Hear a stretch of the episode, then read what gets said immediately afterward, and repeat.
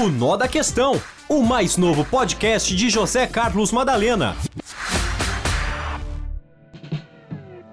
Olá, amigos, um abraço, um abraço a todos e da redação do jornalismo da Nova Morada, eu, José Carlos Madalena, chego mais uma vez com o Nó da Questão. Um abraço a todos, viu?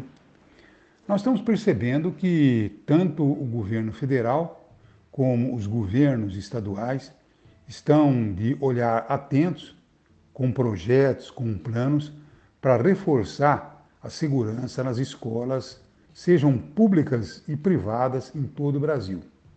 Creches, escolas de ensino médio, enfim, eh, depois dos ataques que acabaram ocorrendo.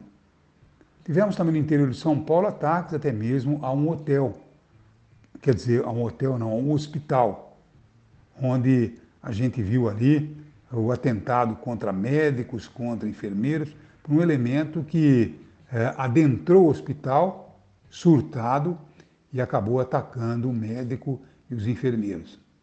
Agora, o interessante é que eu vi é, pela internet muitas manifestações dizendo, mas que gozado, não? Essas pessoas surtam, essas pessoas elas acabam atacando escolas onde estão as pessoas mais frágeis, professores e alunos, crianças. Atacam hospitais onde estão as pessoas mais frágeis, são os doentes, são os médicos, os enfermeiros. E acabam atacando realmente aí é, locais onde parece que as pessoas estão indefesas. Gozado que eles nunca atacam uma delegacia de polícia, eles nunca atacam um uh, batalhão policial. Interessante isso, não? Então a gente tem que realmente reforçar todo o policiamento, reforçar toda a segurança e ao mesmo tempo fazer um estudo muito aprofundado para saber exatamente eh, de onde parte, de onde vêm os estímulos para esse tipo de de ataque. Felizmente vimos aí que as autoridades parece que estão certamente é, envolvidas nessa questão. Porque isto não é um problema que acontece só no Brasil. Nos Estados Unidos, nós tivemos aí, em 10 anos, mais de 100 ocorrências. No Brasil, nós tivemos de 2003 até 2022, tivemos é, 22 ataques. 12 deles apenas de 2019 para cá. Agora, o interessante é que o último ataque que houve no Japão foi em 2000, 2001.